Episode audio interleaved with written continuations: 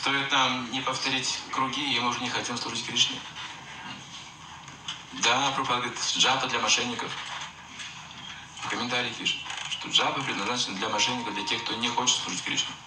И вот пока мы повторяем джапу, святыми воспеваем киртан, у нас будет этот дух служения поддерживаться. По милости святого имени мы будем продолжать служить Кришне бескорыстно. Вот это оно святая святых, это святое имя, которое не оскверняет.